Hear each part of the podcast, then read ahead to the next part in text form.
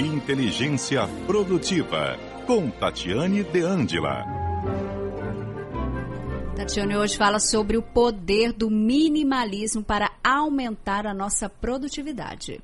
Oiê, muito boa tarde a todos os ouvintes da CBN Goiânia. E hoje nós vamos falar sobre esse tema tão falado ultimamente que chama-se minimalismo.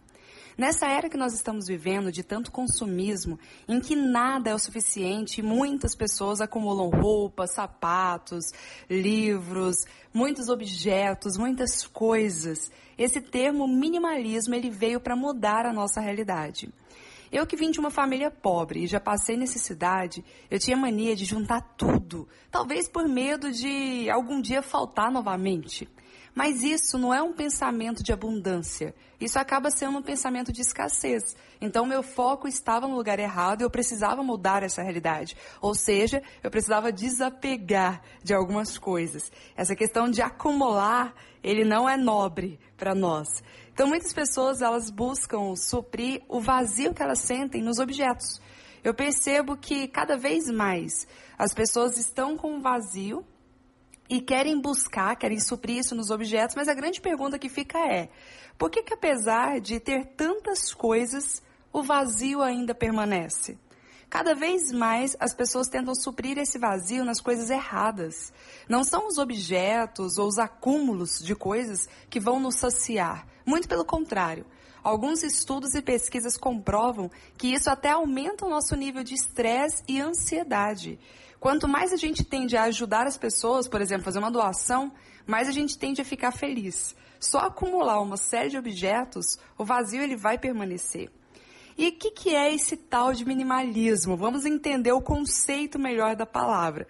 No dicionário aparece como o princípio de reduzir ao mínimo possível o emprego de elementos ou de recursos. Então, como que eu posso reduzir ao mínimo possível qualquer tipo de elemento, recurso, objeto?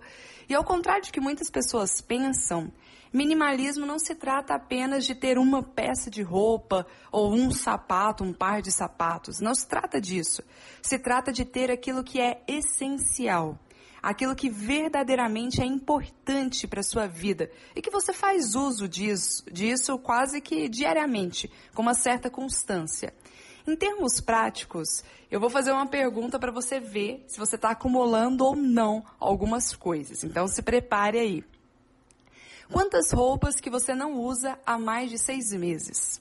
Talvez esteja na hora de fazer uma boa ação e doar essas roupas. Ou então, se você é uma pessoa que quer ganhar dinheiro, que tal vender para um brechó, por exemplo? Quantos eletrônicos estão sem usar há mais de um ano? Quantas coisas empilhadas no porão, na dispensa, caixas e mais caixas, pilhas de documentos com mais de cinco anos. Peraí, por que, que eu estou guardando tudo isso? Talvez todo mundo devesse mudar de casa todo ano, só para perceber a importância de dar aquela geral, sabe? De limpar tudo. Mas eu sei que seria muito desgastante, né? Mudar todo ano. Mas quem tem esse hábito cria-se também um comportamento mais minimalista, que começa a perceber que não precisa de tantos objetos ou tantas coisas guardadas assim. Então, o melhor seria que todos nós é, agíssemos como se a gente fosse mudar de casa ou mudar de escritório todos os anos. Até mesmo para conseguir fazer essa limpeza necessária e manter um ambiente muito mais organizado e muito mais produtivo. O fato é que é impossível você ter uma organização de qualidade com tantos objetos para guardar. Você não tem mais nem lugar para colocar esses objetos. Então, quanto menos você tiver, mais fácil será de você manter o ambiente organizado, de você de fato conseguir organizar. E a gente já falou aqui no quadro sobre a diferença entre arrumar e organizar, né?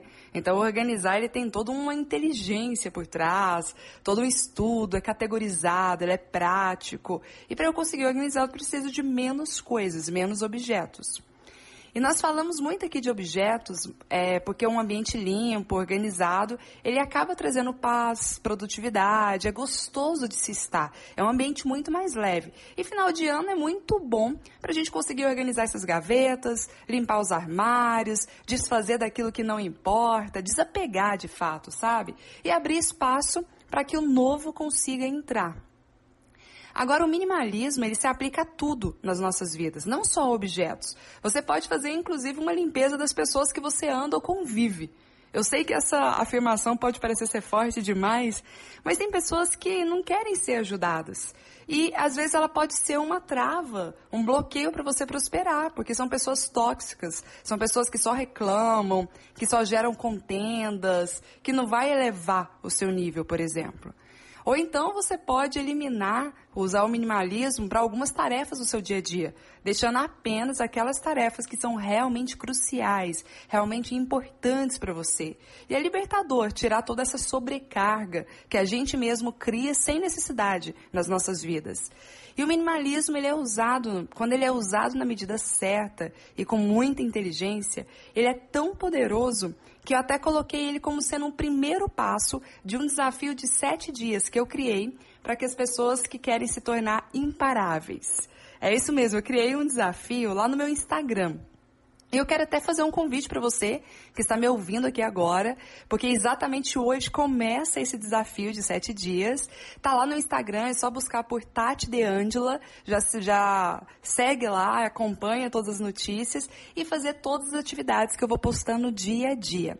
O que, que é a ideia do desafio? É te ajudar a planejar melhor o ano de 2019 e te ajudar a se tornar uma pessoa imparável, uma pessoa invencível, que coloca um sonho, que coloca uma meta e realiza essa meta e esse sonho.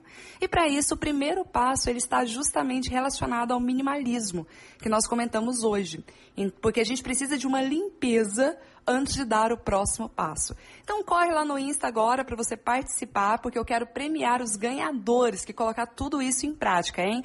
Um grande abraço e até a próxima terça-feira.